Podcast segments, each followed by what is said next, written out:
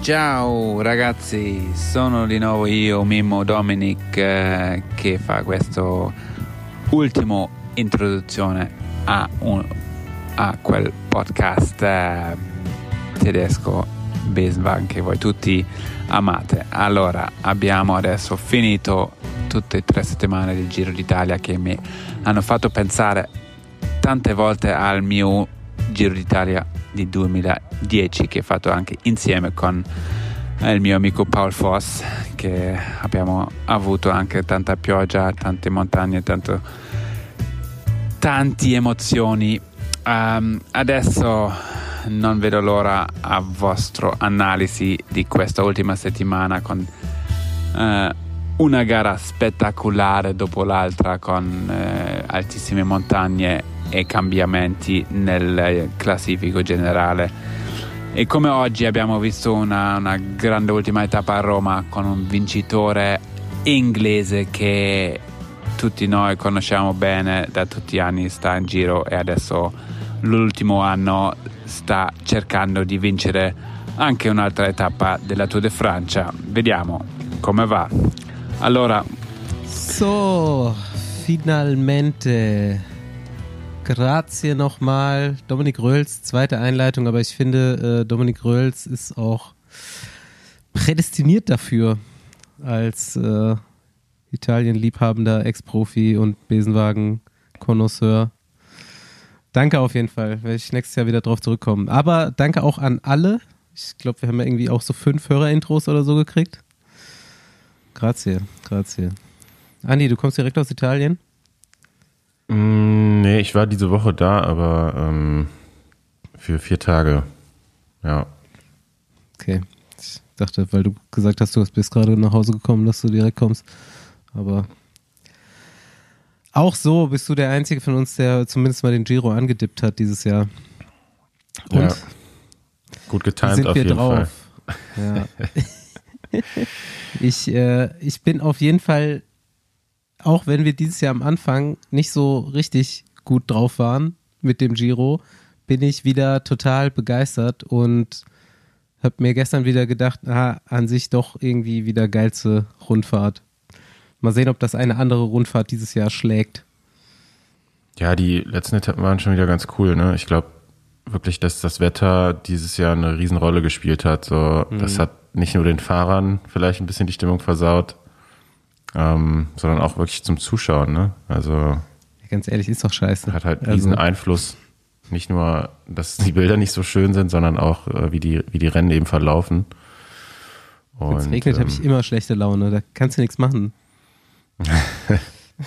ja, also Regenetappe hin und wieder ist ja, ist ja schön okay, aber ich glaube, zwei Wochen hat es ja eigentlich durchgehend geregnet. Auch selbst jetzt mhm. bei den letzten Tagen hat es immer zwischendurch nochmal geregnet. Ja, ähm, stimmt, ey. Ja. Selbst da jetzt äh, auf der letzten Bergetappe nochmal, ne? Da sind die durch die Sonne gefahren, es hat geregnet. Es war eigentlich Sonnenschein, es hat total krass geregnet, teilweise bergauf. Ja, also ich war ja zum Start beim, beim Auftaktzeitfahren schon da. Äh, bei strahlendem Sonnenschein habe ich mir noch einen Sonnenbrand geholt. Ähm, dann jetzt nach dem zweiten Ruhetag bei der Etappe, die in Sabio Chiese, glaube ich, gestartet ist, äh, war es auch wieder super sonnig. Aber äh, selbst da hat es dann ja im Laufe des Tages mhm. nochmal geregnet und ähm, ja, aber am Ende auf jeden Fall jetzt geht man doch wieder mit einem guten Gefühl aus dem Giro raus, finde ich, weil ja. jetzt heute auch mit dem Sieg von Kev ähm, war das nicht nur ein schöner Abschluss, sondern macht halt auch nochmal, startet schon wieder den Hype Richtung Tour de France jetzt äh, nochmal deutlich mehr. Auch nochmal völlig zumindest. verrückt, ja. Damit hätte jetzt auch keiner mehr gerechnet am Schluss, dass jetzt auch Kev nochmal gewinnt. Ja, also meine äh, Themen, die ich mir heute notiert habe, sind Thibaut Pino, Israel, Pascal Ackermann, Kemner, fucking SRAM und Garen Thomas, kurz zusammengefasst. Mhm. Aber willst du nach Etappen vorgehen? Mhm. Dann grätsch ich da rein. Nee, glaube ich nicht, dass wir jetzt so Etappen einzeln besprechen müssen, aber äh, sind schon ein paar gute Punkte, weil das ja auch bei den Etappen, die jetzt passiert sind, äh, maßgeblich die beteiligten Leute waren. Also wenn man alleine mal Israel Pimletek ähm, da rausnimmt von den Themen, ich glaube, die war jetzt in jeder, also auf jeden Fall Derek G war in jeder Spitzengruppe dieses Sie Damit Giros gefühlt. anfangen, Ja. ja. Ähm, Unfucking fassbar. Wo, wo wird er noch hingehen? Was hätte er auch in diesem Giro reißen können, frage ich mich. ja, ich glaube, das weiß man noch nicht so recht. Ne? Ist ja jetzt gar nicht so lang dabei. Ähm, Wurde irgendwie, man wurde auf ihn aufmerksam, weil er bei einer Meisterschaft, glaube ich, in Kanada irgendwie auch so eine krasse Ausreißerflucht genommen hat. Und ähm, der Teamkollege von ihm, der Kanadier, jetzt fehlt mir da gerade der Name, ähm, hat das dann so beim Team einfach Äh. mal erwähnt, dass man den sich vielleicht mal anschauen könnte. Ma Michael Woods? Nee, nicht Michael Woods, der Nee, ich weiß aktuelle. aber, wie du meinst. Warte, ich bin gleich dabei. Äh, Guillaume Bovin haben wir noch aus Kanada. Ja, ich glaube, der war es dann auch schon. Und Hugo Ähm, Hule. Die haben dann Ja, auf jeden Fall ein bisschen Werbung gemacht und äh, zu Recht, ne? Also äh, habe es auch von Rick Zabel schon gehört, dass der auch äh, einfach unfassbar drauf treten kann und äh, jetzt beim Mhm. Giro haben wir es alle gesehen. Ja, also kurz zusammengefasst, Derek G oder Derek G, ich weiß gar nicht, äh, wie man das jetzt ausspricht. 25 Jahre alt, erste World Tour Saison dieses Jahr. Nee, World Tour falsch, denn Israel ist nur pro Conti. Äh, Sorry. Ähm, aber also erste richtige Profisaison. Viermal Zweiter auf einer Etappe geworden beim diesjährigen Giro und noch zweimal Vierter. Wenn ich das richtig sehe. ja Und ist am Ende Zweiter im Bergklassement und Zweiter in der Ja. Punktwertung geworden und noch 22. der Gesamtwertung und war, warte, 1, 2, 3, 4, 5, 6, 7 Mal in der Ausreißergruppe, die auch fast immer, die jedes Mal ankommt. Naja, da wird der 38. Nee, sechs von sieben Mal kommt die Ausreißergruppe an. Und es sind immer so 150, 200 Kilometer Ausreißerfluchten. Crazy. Ich bin auf jeden Fall, glaube ich, zum ersten Mal in der Existenz von Israel, Premier Tech oder Startup Nation oder was auch immer, Fan geworden. ja, also das Team hat auf jeden Fall auch vor, sich so nachhaltig zu verändern. Ähm, ich glaube, mit dem Transfer von Chris Froome vor, vor ein paar Jahren äh, hat man sich ja ziemlich festgelegt, wie das Team in Zukunft aussehen wird. Und ähm, hat da, glaube ich, nicht so das mit erreichen können, was sie sich davon erhofft haben. Ja. Und ähm, dazu noch ein relativ, war es ein relativ altes Team, ähm, haben aber jetzt, glaube ich, in den letzten ein, zwei Jahren eine Menge investiert in, in, in Scouting und äh, auch mit dem eigenen Devo-Team ein paar Fahrer Haben gewinnen auch Pauso können. mal gefragt. Ähm, ja, zum Beispiel Marco Frigo kommt auch, glaube ich, aus dem eigenen, aus dem eigenen Nachwuchsteam. Ähm, ja, da macht man sich schon Gedanken und will das Team auf jeden Fall in den nächsten Jahren verjüngen. Ähm, und wer weiß, also wenn man da jetzt auch weiterhin gute Nachwuchstalente sichtet und äh, entwickeln kann, ähm, ja, dauert halt alles immer ein bisschen. Ne? Das Ja, also- passiert nicht von heute auf morgen, aber man versucht da schon ähm, auf jeden Fall was aufzubauen für die nächsten Jahre. Ja, es waren G und Frigo, aber jetzt zum Beispiel gestern beim Abschlusszeitfahren ist Matthew Riccitello Elfter geworden, glaube Ja. ich, ne? Das musste halt auch erstmal machen. Das war auf jeden Fall auch ein Ausrufezeichen am vorletzten Tag einer solchen Rundfahrt. Ja, und das mit zwölf Jahren. Wie alt ist der? 20? ja, genau. Also sieht extrem Ist jung so. noch aus. Ähm, ist jetzt, glaube ich, in seinem dritten U23-Jahr. Also wird wahrscheinlich dieses Jahr noch irgendwann mal 21. Ich habe Er ist schon seit Ähm, März. genau. Seit März 21, aber Zahlendreher 12 kann auch richtig sein. ähm, Ähm, Ja, ist zum Beispiel ein gutes Beispiel, ne, wenn, was das Team eigentlich äh, für einen jungen Fahrer halt auch machen kann. Also du hast halt als Neoprofi ne- eine Chance beim Giro mehr oder weniger in einer freien Rolle zu fahren. Ähm, das wäre jetzt bei Jumbo Visma dieses Jahr vielleicht möglich gewesen, weil sieben Leute vorher aus dem Kader rausgestrichen mhm. werden mussten wegen äh, Covid. Aber ansonsten ist es halt in den Top-Teams auch schwierig, ähm, bei den Grand Tours in so einer Rolle mitfahren zu können. Und ähm, ja, Matthew hat auf jeden Fall uns alle überrascht. Es war vorher geplant, dass er mal guckt, wie es so läuft und wie lange er im Giro bleibt. War auch erst nicht festgelegt. Also man hätte auch sagen können, nach zehn Etappen, das, das war es jetzt. Aber er war da selbst mhm. sehr ehrgeizig und äh, ja, hat sich noch gut erholt auf jeden Fall. In der letzten Woche auch immer von Tag zu Tag geschaut, wie es läuft und am Ende dann mit dem Zeitfahren da halt nochmal überragend, äh, dass er da fast die Top Ten erreicht. Ne? Ja. Äh, zu dem Thema habe ich mir gerade mal die äh, Nachwuchswertung aufgerufen. 43 Fahrer, die ankommen in Rom, sind in der Nachwuchswertung gelistet. Ich lese dir einfach mal die ersten elf vor. Vielleicht äh, verlieren wir noch ein Wort dazu. Gewonnen hat sie natürlich äh, dein Freund Joao Almeida, Timon Ahrensmann dahinter, Andreas Lecknessund auch dann extrem gut gefahren hinten raus. Einer Rubio, Ian van Wilder, der auch so ein bisschen äh, freie Fahrt, unvermittelt freie Fahrt bekommen hat. Mal zu, zu gucken, was geht. Äh, Santiago Buitrago ist jetzt nichts Neues. Filippo Zana auch nicht unbedingt. Laurenz Huis, Brent McNulty, Marco Frigo und Elfter wird unser Freund Michael Hessmann. Auch stabilen Giro gefahren auf jeden Fall. Ja, überragend. Also äh, man muss ja sagen, in der Helferrolle ähm, mhm. ist er da jetzt in der, in der Nachwuchswertung, ja. ja gut, irgendwie mit einer Stunde Rückstand.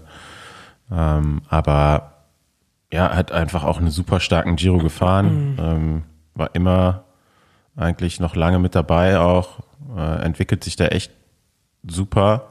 Ähm, ich meine, war letztes Jahr Zweiter bei der Tour de l'Avenir, also der Nachwuchs-Tour de France. Mhm.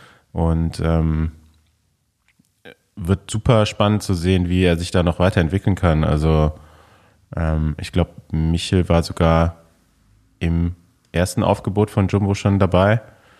Ähm, mhm. Also er hat da schon eine gute Position in der Mannschaft, sich weiter auch dahingehend zu entwickeln und ist ja jetzt auch noch super jung, ne? Also ist auch noch ein U23-Fahrer ähm, in seinem letzten Jahr jetzt. Mal gucken. Also ich fand auch, dass er sich so körperlich sehr gut entwickelt hat, wie er so aussieht jetzt mittlerweile. Ähm, mhm. Schon sehr, sehr gereift und äh, wird am Ende 33. Ne? in der Gesamtwertung als Helfer. Das ist so, klar, ein paar sind rausgeflogen, die vielleicht nach vor ihm gewesen wären, wegen Krankheit oder Stürzen. Aber vielleicht auch mal ein Kandidat bei einer drei Wochen Tour auf GC zu fahren. Also wer weiß, ne? So, ist mal aufgestanden gerade. Ähm, nee, also ja, war geil. Ich, ja, das Zeitfahren. Unvergesslicher Tag. Emotionen waren auf jeden Fall da. Und äh, ja, dann wurde einfach zu viel gefeiert. Und äh, jetzt bin ich durch und keine Lust mehr auf noch eine Woche. Aber nee, ich habe jetzt Etappe 22 in Rom heute. Schauen wir mal. Aber nee, war echt unglaublich und hat richtig Spaß gemacht. Äh, war natürlich auch mega hart, aber ja, hat sich ja gelohnt am Ende, würde ich sagen. So, und jetzt muss ich, äh, geht ein neutrales Start los.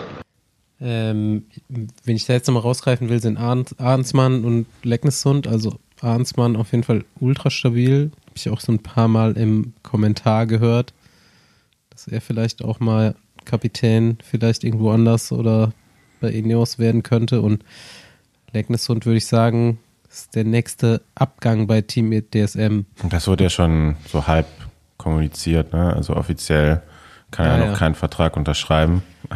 Erst ab 1. August ist das äh, Transferfenster offen im Radsport. ähm, ah. Auch so eine Regel, die man vielleicht mal überdenken sollte. Oder einfach ähm, realistisch formulieren sollte. Ja, also äh, Leckneshund ähm, wird spekuliert, dass er halt zu Uno X wechselt. Ähm, das wurde auch mhm. schon so mehr oder weniger in, in den norwegischen Medien auf jeden Fall vom Team bestätigt. Äh, ich habe das nicht so ganz mitbekommen, deswegen nochmal unter Vorbehalt hier. Ähm, ja, wird am Ende, was, wie viel war jetzt in der Gesamtwertung? Achter? Ja. Ähm, vielleicht auch nicht, was man so im Vorfeld erwartet hat. Ist natürlich auch durch diese Ausreißergruppe da wo er ins rosa Trikot fährt, nochmal, hat einen guten Step gemacht im GC. Ähm, ja, wird wahrscheinlich da jetzt auch beim neuen Team mehr, mehr und mehr eine Leaderrolle äh, kommen mhm. und hat vielleicht dann eine ganze Mannschaft zur Unterstützung, um sich da weiterzuentwickeln. Äh, schon ganz cooler Fahrer. Also hätte ich jetzt auch nicht so erwartet, dass er doch so gut auch in den Bergen fährt. Ähm, aber ja, Achter beim Giro spricht erstmal für ihn. Und ähm, ja, ich dachte, ja, habe ja letzte Folge, glaube ich, gesagt, dass ich äh, vermute, dass er rausfliegt aus den Top Ten. Ja.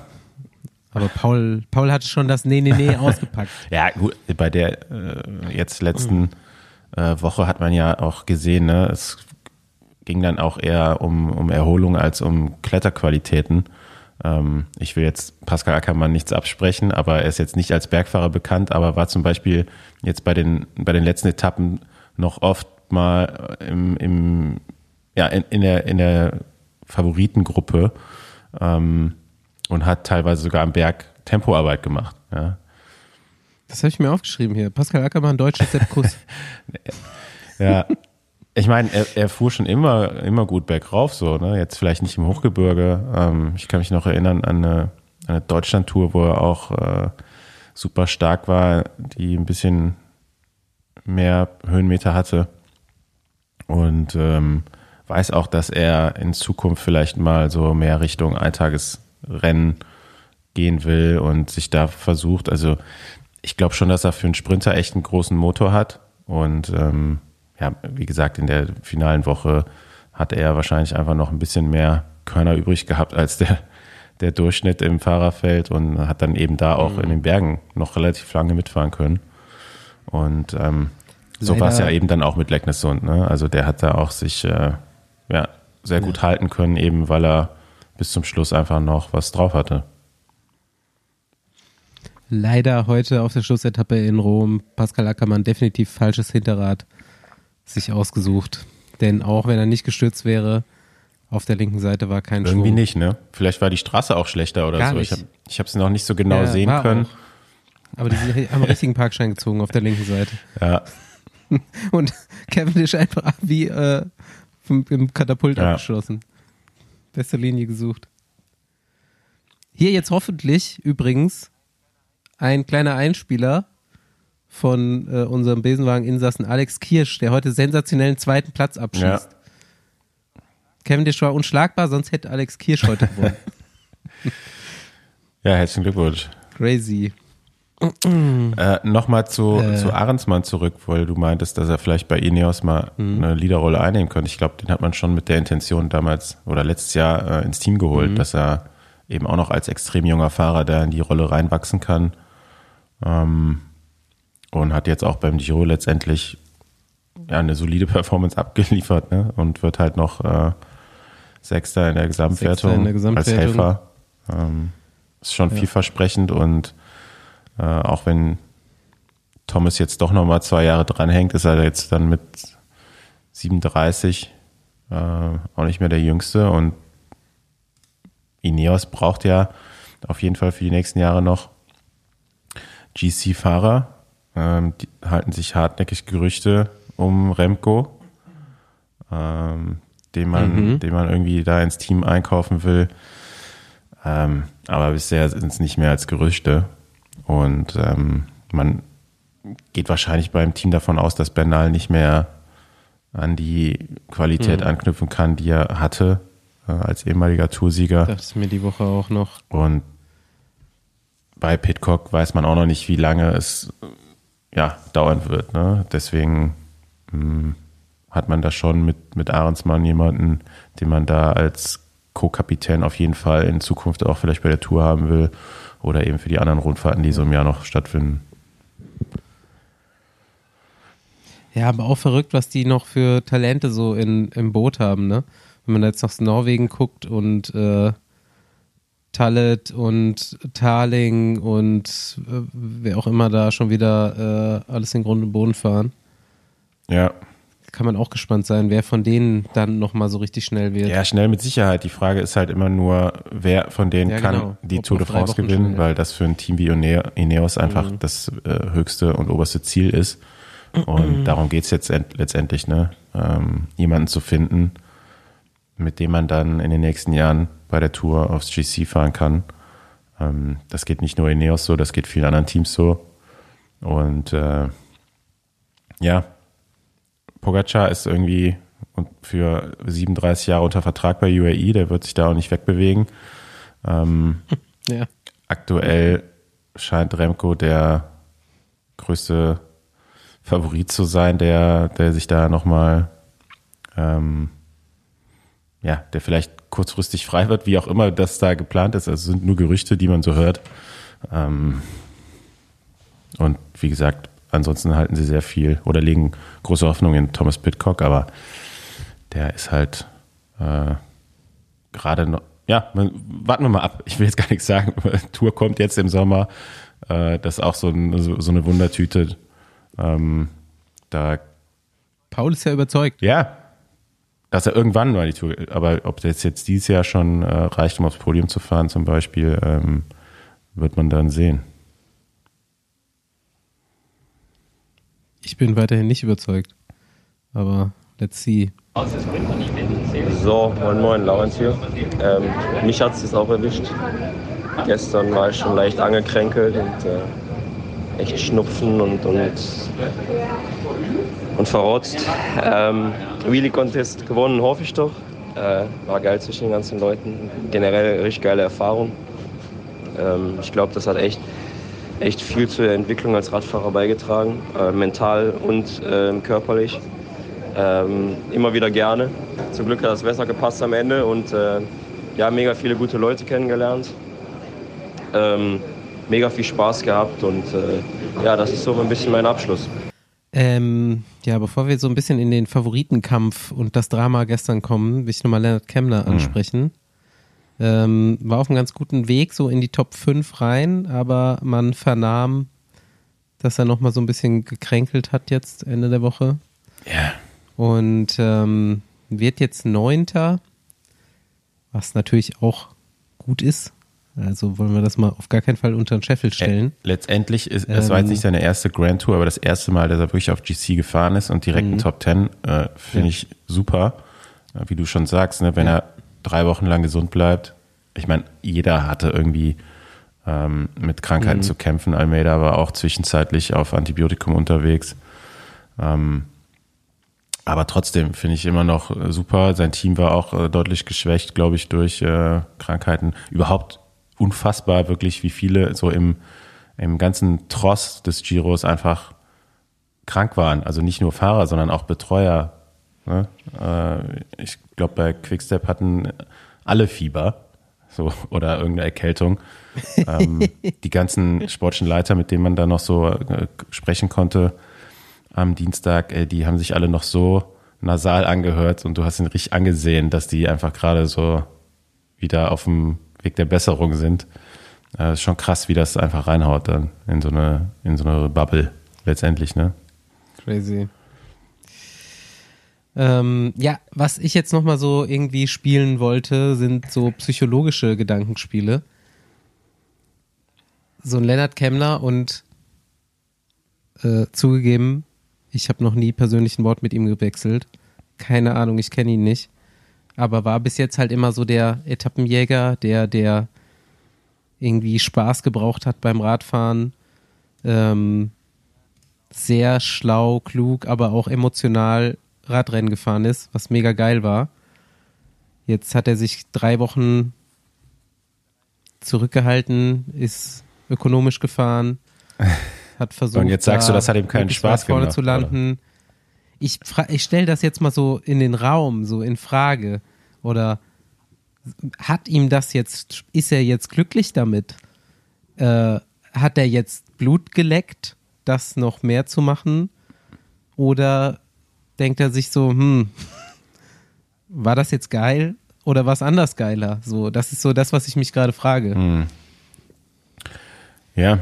Ich, ich, weiß nicht, ich habe auch schon wieder irgend so ein Ralf Denk-Interview angelesen, so quer gelesen, wo schon so, ja, wir sind so halb zufrieden, dies, das und äh, Nico Denz zwei Etappen gewonnen, Leonard Kemner, äh, gucken wir mal, was wir da in Zukunft weitermachen.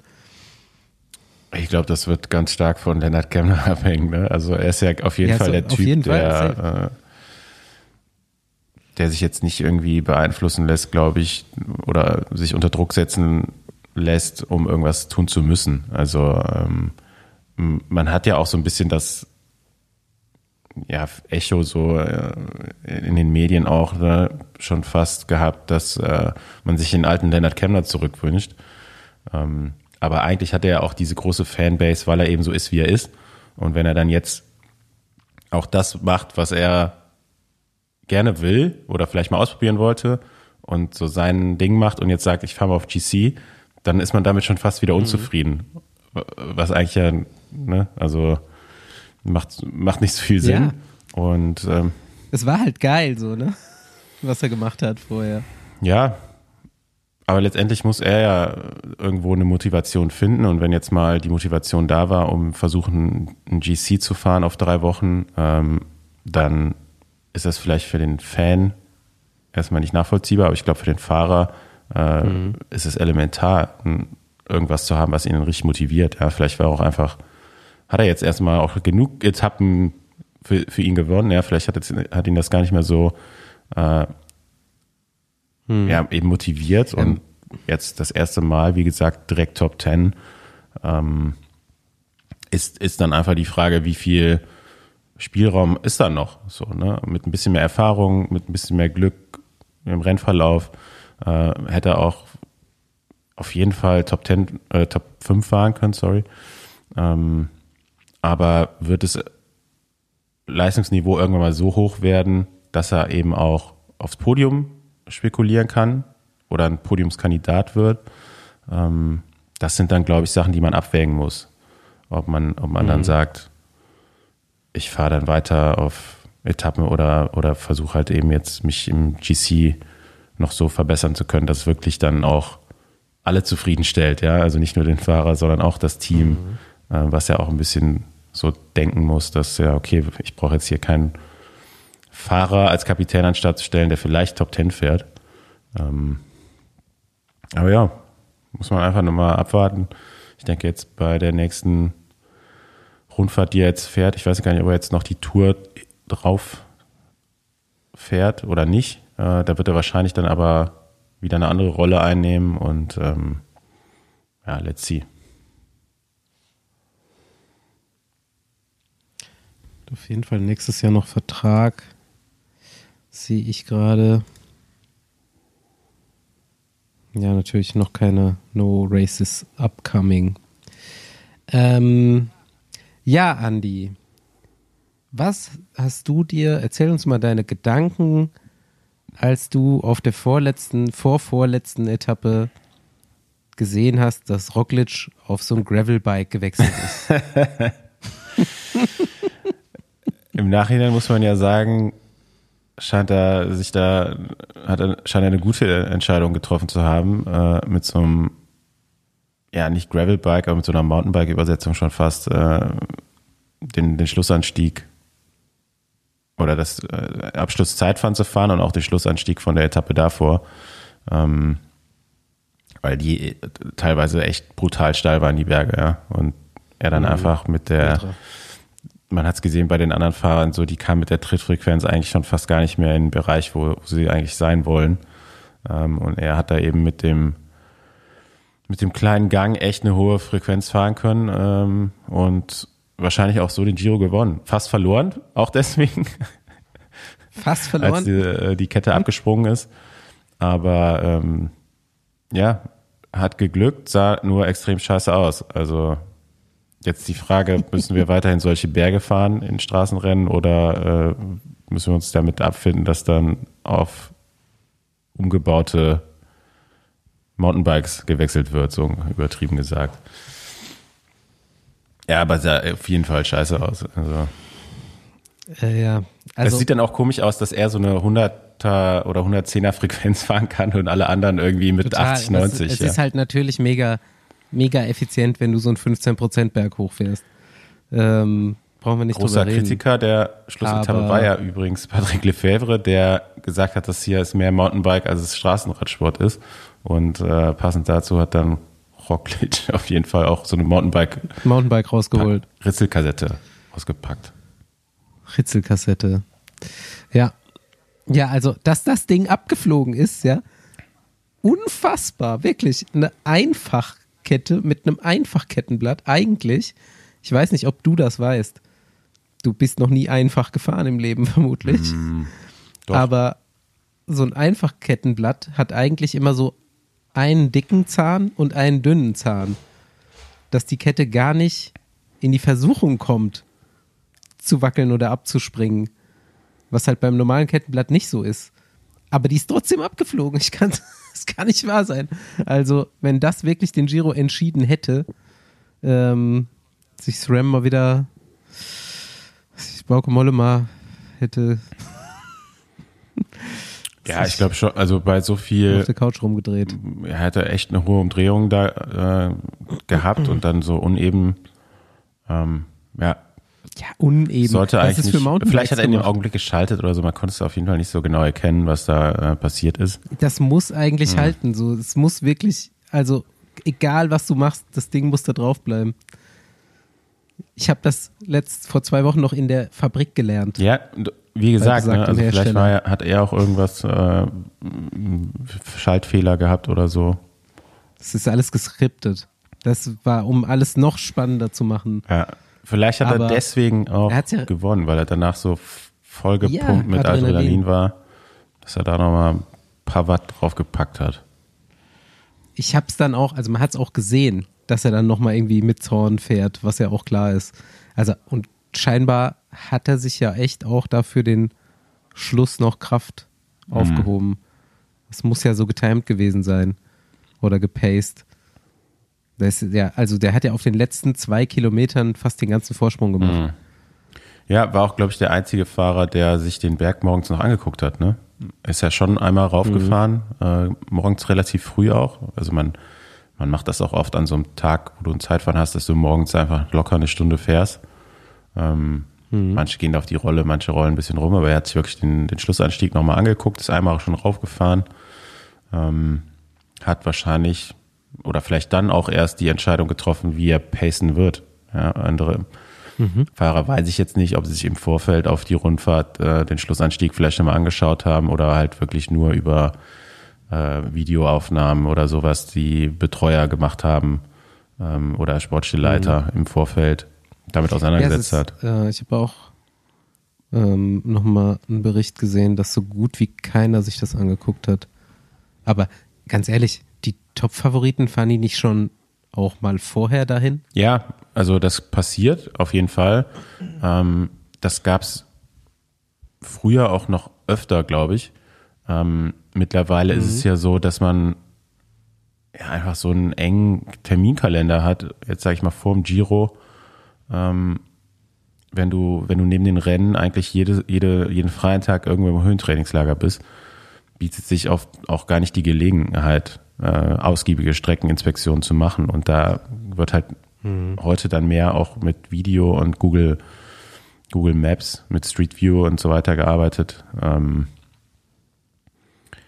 ja, aber macht auf jeden Fall Sinn, Berg auch schon mal raufgefahren zu sein und nicht eben nur äh, virtuell, sondern äh, sich alles nochmal genau angucken, Straßenbeschaffenheiten. Äh, das hat vielleicht ein bisschen abgenommen äh, in den letzten Jahren, eben durch diese enge Zeitplanung mit, mit Höhentrainingslagern vor allem. Ähm, aber ja, bei Roglic hat sich auf jeden Fall gelohnt. Ja, also ich habe, ich weiß nicht, für wen du warst. Ähm, ich war so auf jeden Fall auf der äh, G-Seite von den Favoriten, wobei ich es da beiden gönne. Also es ist eine ganz komfortable Fansituation, finde ich. Roglic, einer der, keine Ahnung, wahrscheinlich nettesten Profisportler oder Radprofis, die es so gibt. Man kann ihm eigentlich Mhm. nichts übel nehmen. Super Typ. Und äh, G halt einfach cooler Typ. Ähm, aber wie gesagt, ich war mehr auf der britischen Seite und ich habe das Drama schon kommen sehen. Also A, bei dieser Wechselsituation, Mhm. die wirklich unsäglich anzuschauen ist. dann aber, ich glaube so bisschen, bisschen später stand so eine stationäre Kamera, wo man zum ersten Mal gesehen hat, wie hart der eigentlich gesalzt hat. Mm. Und ich weiß nicht, wie das bei dir ist, aber ich behaupte mal, so viel Salz zu so einem frühen Zeitpunkt verliert man eher an einem schlechten Tag als an einem guten Tag. Der in die Materie jetzt einzutauchen mit wie viel Salz man wann wie verliert, äh, sprengt jetzt hier, glaube ich, ein bisschen den Ich kann Rahmen. das nur aus eigener Erfahrung Ich hatte jetzt im, im Vorfeld, wie so oft. habe ich äh, Roglic echt unterschätzt für die letzte Woche. Ähm, Hm. Ich meine, der fing auch nicht gut an. Ja, nach dem Ruhetag, die Etappe, die Almeida gewinnt, hat er ein bisschen Zeit verloren. Da sah er auch ganz komisch aus. Ähm, Hm. ich habe gehört, er hatte da auch noch zu kämpfen mit den, mit den, ja, hatte so ein paar Nachwehen so von dem Sturz, den, wo, wo ähm, Theo gestürzt ist, ist äh, Roglic ja auch mitgestürzt. Das hat ihn so ein bisschen beeinträchtigt auf jeden Fall. Ähm, aber ja, die nach der Überführungsetappe am Mittwoch war er dann auf jeden Fall voll auf der Höhe und äh, dass er am Ende das Zeitfahren da so gewinnt und auch noch G vom vom äh, ersten Platz ver verholt. Äh, ja, hätte ich, hätte ich so, Trotz hätte ich nicht so erwartet, ehrlich gesagt, aber zeigt natürlich Ja. auch, ähm, was er für ein krasser Sportler ist und sich dann eben noch während einer Grand Tour noch wieder erholt und verbessert. Bei ihm hat man ja auch am Anfang gemunkelt, dass er äh, mit einer äh, Covid-Erkrankung unterwegs war. Wahrscheinlich einer symptomfreien, aber immerhin. Ähm, ja, und am Ende gewinnt er dann trotzdem das Ding noch. Schon krass, auf jeden Fall. Aber ich kenne beide jetzt nicht persönlich, deswegen bin ich da immer so ein bisschen distanzierter und habe da keinen so richtigen Favoriten. Ähm, mir ist dann am Ende auch egal, wer dann gewinnt. Hauptsache es ist guter Sport und es ist spannend. Was ich halt nicht so geil finde, wenn so immer die gleichen gewinnen und eindeutig und ich fand schon ganz cool, dass das dann auch so am letzten Tag erst entschieden wurde und ein bisschen Drama und war letztendlich für den Nur 14 Sekunden nach für den Radsportfan äh, dann doch cool. Obwohl ich jetzt auch sagen muss, äh, ich weiß nicht, ob man alle super schweren Bergetappen in einer Woche haben muss. Äh, so ein bisschen zweigeteilt, wie es dann doch äh, manchmal ist, ne, wenn man äh, bei der Tour, Tour üblicherweise so diese Pyrenäen und Alpenetappen hat und ein bisschen was dazwischen, äh, hat man eigentlich ein bisschen mehr Dynamik Jungs. so über die drei Wochen. Die Jungs, die da in Italien sitzen, die sind sich da relativ einig. Traditionell. Die denken, die müssen alle in die letzte Woche. Ja, Ähm, ja, äh, wie gesagt, auch Garen Thomas kenne ich natürlich nicht persönlich, aber da kann man zumindest mal einen Podcast hören. Und es scheint ein ganz korrekter Typ zu sein. Und auch heute wieder, ich habe es dir gerade schon erzählt, ein geiles Interview gegeben, denn wer hat Mark Cavendish zumindest die Sprintvorbereitung gefahren? Garen Thomas. Die zwei sind natürlich Kumpels, weil auch sehr lang Teamkollegen und ich glaube eine relativ langjährige British Cycling History mit gemeinsamen Olympiabesuchen Ja. und so weiter. Und ähm, da dachte man sich so zwei Kilometer vom Ziel, hä, was macht G jetzt an der Spitze des Feldes? Äh, aber er wurde dann im Ziel interviewt und meinte so, ja, ich habe es im Podcast schon angekündigt, dass ich denke, dass Kev noch eine Etappe gewinnt. Äh, muss ich ja ein bisschen nachhelfen jetzt. Ich habe gesehen, der hat keinen mehr, also dachte ich mir, okay, help a brother out. Und dann ist er da echt bis, keine Ahnung, 700 oder 900 Meter vom Ziel von vorne gefahren. Ist schon, ist schon korrekt. Ja, auf jeden Fall eine coole Aktion. So äh, bringt ihm auf jeden Fall ein paar Sympathiepunkte. Hat jetzt am Ende auch keinem wehgetan. Ich frage mich, ob er es in Rosa auch gemacht hätte. vielleicht, vielleicht kann Mark Ja. Kevin Dich da froh sein, dass er den Giro Wäre einen noch Tag vorher gewesen. verloren hat. Ähm, Hm. ja, ich weiß nicht, ob du das in Rosa gemacht hättest. So, du hättest dich vielleicht ein bisschen weiter hinten schon aufgehalten, so, keine Ahnung, genießt den, willst den Augenblick so ein bisschen mehr genießen ähm, und mischt, mischt dich dann nicht unbedingt so in die Sprintvorbereitung ein. Aber ähm, ja, coole Aktion, äh, auch mit Kevin Dich, dass der am Ende dann seine letzte Giro-Etappe da gewinnt, äh, vor spektakulärer Kulisse. Ähm, ja, Radsport manchmal schon ein cooler Sport. Auf jeden Fall. Das habe ich auf jeden Fall sehr feiern können, was da am Schluss jetzt nochmal passiert ist. Ähm, ich habe mir noch eine Sache notiert, die auch komplett unnötig eigentlich ist. Ich sag's jetzt nochmal, Thibaut Pinot auch tatsächlich sehr stabilen Giro gefahren hinten raus. Am Anfang nochmal so irgendwie dumm mit dramatischer, sinnloser Streitetappe aufgefallen, aber sich dann auf den fünften Platz gefahren, Bergtrikot gewonnen und noch eine weitere Wertung gewonnen, nämlich die des breitesten Lenkers. ist, also, das hilft ihm so ein bisschen, denn Paul hat es gestern auch schon in unseren Chat geschrieben. Thibaut Pinot, man sieht ihm die Dramatik auch an, wie er fährt.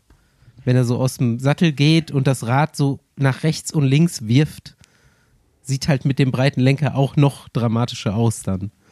Vielleicht ist es deswegen. Oder der Hersteller, mit dem er da unterwegs ist, äh, hat noch nichts Schmaleres produziert. I don't know. Ist mir eigentlich gar nicht so selber aufgefallen bisher. Äh, aber jetzt, wo du es sagst, habe ich das Bild vor Augen. Es nicht mehr, du wirst es nicht mehr unsehen können. ja, muss man ja nicht mehr lange mit angucken. Ne? Beendet dieses Jahr seine Karriere, ja. äh, hat keinen Bock mehr auf modernen Radsport und schmale Lenker. Ja. Ähm, und hört Stimmt. relativ früh auf. Also ist jetzt auch ähm, morgen wird er 33. Und ähm, er hat, glaube ich, gesagt, er hängt noch ein Jahr dran, wenn er französischer Meister wird. Okay. Ja, vor, Form könnte er jetzt gut sein. Ich weiß nur nicht, wie die Meisterschaft ja. in Frankreich aussehen wird. Ja, bald ist es soweit. Wir haben auch äh, übrigens in der dieswöchigen Besenwagensendung das Thema nationale Meisterschaft. Ah. Lang wird sie sein, die französische Meisterschaft. Ich glaube, die fahren so traditionell immer 250 Kilometer. Jo. Ja, gut. Kann man mal machen. Ich weiß nicht, fahren die auch so, so kleine Kurse wie in Deutschland meistens? Das, da habe ich keine Ahnung. Ich bin noch nie Oder eine französische Meisterschaft gefahren. Ähm, Warum nicht? Ja, in Frankreich und in Italien weiß ich, da sind sie auf jeden Fall immer deutlich über 200 Kilometer lang. Ähm, aber wie das sonst so gehandhabt wird, ob es eher Rundkurse sind oder sogar von A nach B, weiß ich nicht. Ähm, Meisterschaften traditionell im Radsport ja eher immer auf einem Rundkurs. Also Weltmeisterschaften mhm. auf jeden Fall. Ja, und in Deutschland dies Jahr auch. Genau, wir sind da am Start übrigens. Wenn ihr da seid, könnt ihr euch vielleicht einen Live-Podcast reinziehen. Nicht nur vielleicht, also den, den, werden wir auf jeden Fall machen. Samstagabend kann man schon mal sagen.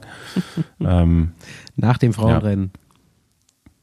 Eintritt frei. Eintritt frei, Open Air. Alright, letzte Worte zum Giro d'Italia 2023. Vielleicht habe ich hier noch ein paar letzte Worte von unseren sechs Besenwagen WhatsApp-Gruppeninsassen.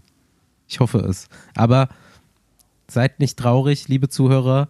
Ich glaube, die haben vielleicht heute Abend dann auch noch was Besseres zu tun. Ich kann nur danach fragen. ja, und hier haben wir nochmal ein Statement von Marius Meyerhofer. Ja, ich bin jetzt gerade in Stuttgart gelandet, also ich bin wieder zu Hause. Ähm, die letzte Etappe war nochmal extrem zäh für mich, weil ich äh, davor noch krank geworden bin. Da ging ja während dem ganzen Giro so ein Magen-Darm-Virus rum und ich bin immer äh, gut davon gekommen, aber jetzt ähm, ja, am Abend von der 20. Etappe hat es mich dann erwischt und äh, die 21. war dann die Hölle für mich, aber ziemlich happy, dass ich es geschafft habe.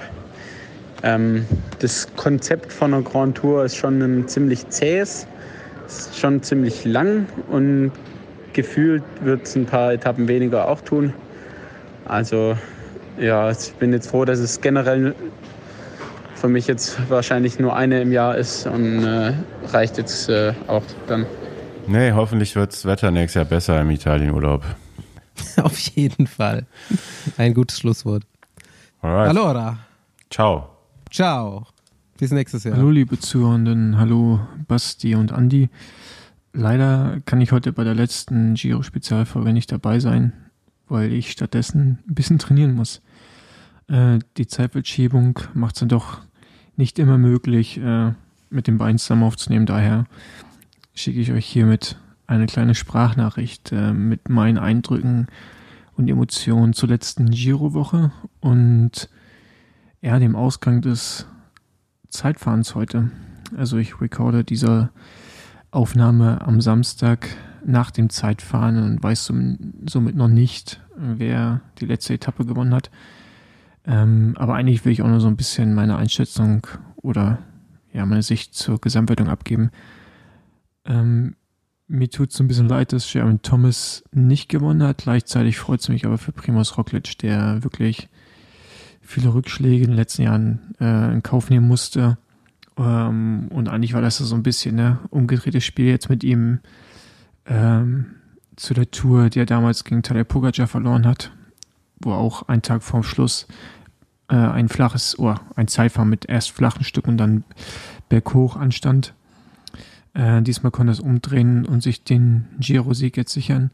Ähm, ich bin mega happy für ihn. Man hat auch die Emotionen nachgesehen. Man hat gesehen, dass dieses doch sehr junge Jumbo-Visma-Team, wo im Vorfeld viele Fahrer krank waren äh, oder aus irgendwelchen Gründen ausscheiden mussten, dadurch Ersatzfahrer äh, noch kurz Rennen eingeflogen wurden, hat sich wirklich sehr, sehr gut geschlagen und ähm, ja, es ist ein schönes Ergebnis und äh, für Jaron Thomas, ja, es bricht mir wirklich ein bisschen das Herz, weil der für mich, keine Ahnung, ein Alter, äh, eigentlich alle unterschätzen ihn immer, ich auch.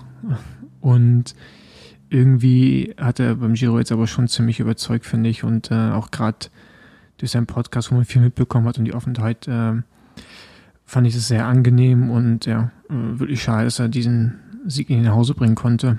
Aber einer musste halt äh, verlieren. Oder es gab mehrere Verlierer in dem Sinne und nur einen Gewinner, aber äh, Jeremy Thomas hatte ja zumindest mal das rosa Trikot heute noch. Äh, Joe Almeida auf Platz 3, Andi wird sich freuen, finde ich super. Äh, bin gespannt, was wir dann in Zukunft noch sehen. Ähm, Damiano Caruso, solide. Thibaut Pinot, hätte ich nicht erwartet, dass er so weit vorkommt. Tiemann Ahrensmann, ähm, finde ich persönlich eine unglaublich gute Rundfahrt gefahren. Also einen mega starken Giro äh, als Edelhelfer für Thomas unterwegs und jetzt selber noch Sechster geworden. Andy Dunbar sah irgendwie die letzten Tage zum Teil sehr stark aus und dann mal wieder nicht. Verliert heute eigentlich auch nochmal oder leider nochmal zwei Positionen, was sehr schade ist. Dann Lecknussund finde ich auch äh, eine Überraschung des Giros und der Lennart Kemner auf Platz 9, der heute nochmal einen Platz verloren hat, aber auch da würde ich sagen, ähm, eine sehr solide Vorstellung ich persönlich weiß noch nicht, ob ich gut finde, dass er auf Gesamtwertung fährt. Am Ende kann er ja machen, was er will, aber ähm, man hat ihn leider nicht so oft in Erscheinung treten sehen, wie man es vielleicht von ihm gewohnt ist. Ähm, was, so, was aber auch daran liegt, dass du natürlich zurückhaltender fahren musst, wenn du auf Gesamtwertung fährst, aber ähm, irgendwie gefällt er mir besser, wenn er auf Etappensiegen fährt. Und er hat ja schon angekündigt, dass er sich vorstellen kann, noch ein weiteres Mal auf Gesamtwertung zu fahren. Ich bin gespannt, was da kommt. Ähm, und ja, wäre damit aber auch fein, wenn er einfach weiter auf Etappensiege, auf Etappensiege fährt beim Tour, Giro World, wo auch immer. Launste Plus, Platz 10, weitere Neos-Fahrer. Auch super starke Vorstellung. Ähm, wen ich sehr überraschend fand, war Ian van Wilder, ein sehr junger Rennfahrer von Lotto, nee, Entschuldigung, von Sudal Quickstep. Ähm, ich glaube, der war der einzige Fahrer jetzt im Rennen von dem Team und äh, sehr, sehr starke Vorstellung für diesen jungen Rennfahrer. Äh, hat mich auch sehr überrascht und gefreut. Dann, ja, gibt es morgen noch die letzte Etappe nach Rom. Ich hoffe, Kev gewinnt. Ihr wisst ja schon, ob Kev gewonnen hat. Ähm, dass er sich selber einen schönen Abschied macht. Und ja, sonst Giro wie immer, einfach beste Rundfahrt des Jahres kann man sagen, was man will. Auch wenn dies Jahr die Dramatik nie so richtig da war und dieses typische Giro, wo es da mal so krasse Zeitunterschiede gibt, so, so heftige Bewegungen in der Gesamtwertung, wie wir es sonst vielleicht auch mal kannten vom Giro. Das war dieses Jahr weniger der Fall. Aber dadurch, dass es immer so, so eng war zwischen den ersten dreien, fand ich es eigentlich durchweg spannend und man hatte halt dann auch so zwei Leute, die sehr sympathisch sind äh, an der Spitze der Gesamtwertung. Ähm, und auch mit Joel Almeida, jemanden, der auf einmal aktiv Rennen gestaltet und nicht nur mitfährt, ähm, war das Rennen am Ende doch ziemlich spannend und ich hatte schon ziemlich Puls heute und war nervös äh, beim letzten Zeitfahren, oder bei diesem Zeitfahren. Äh, das habe ich auch nicht allzu oft. Auf jeden Fall so als Radsportfan hat einen das heute schon sehr, sehr befriedigt.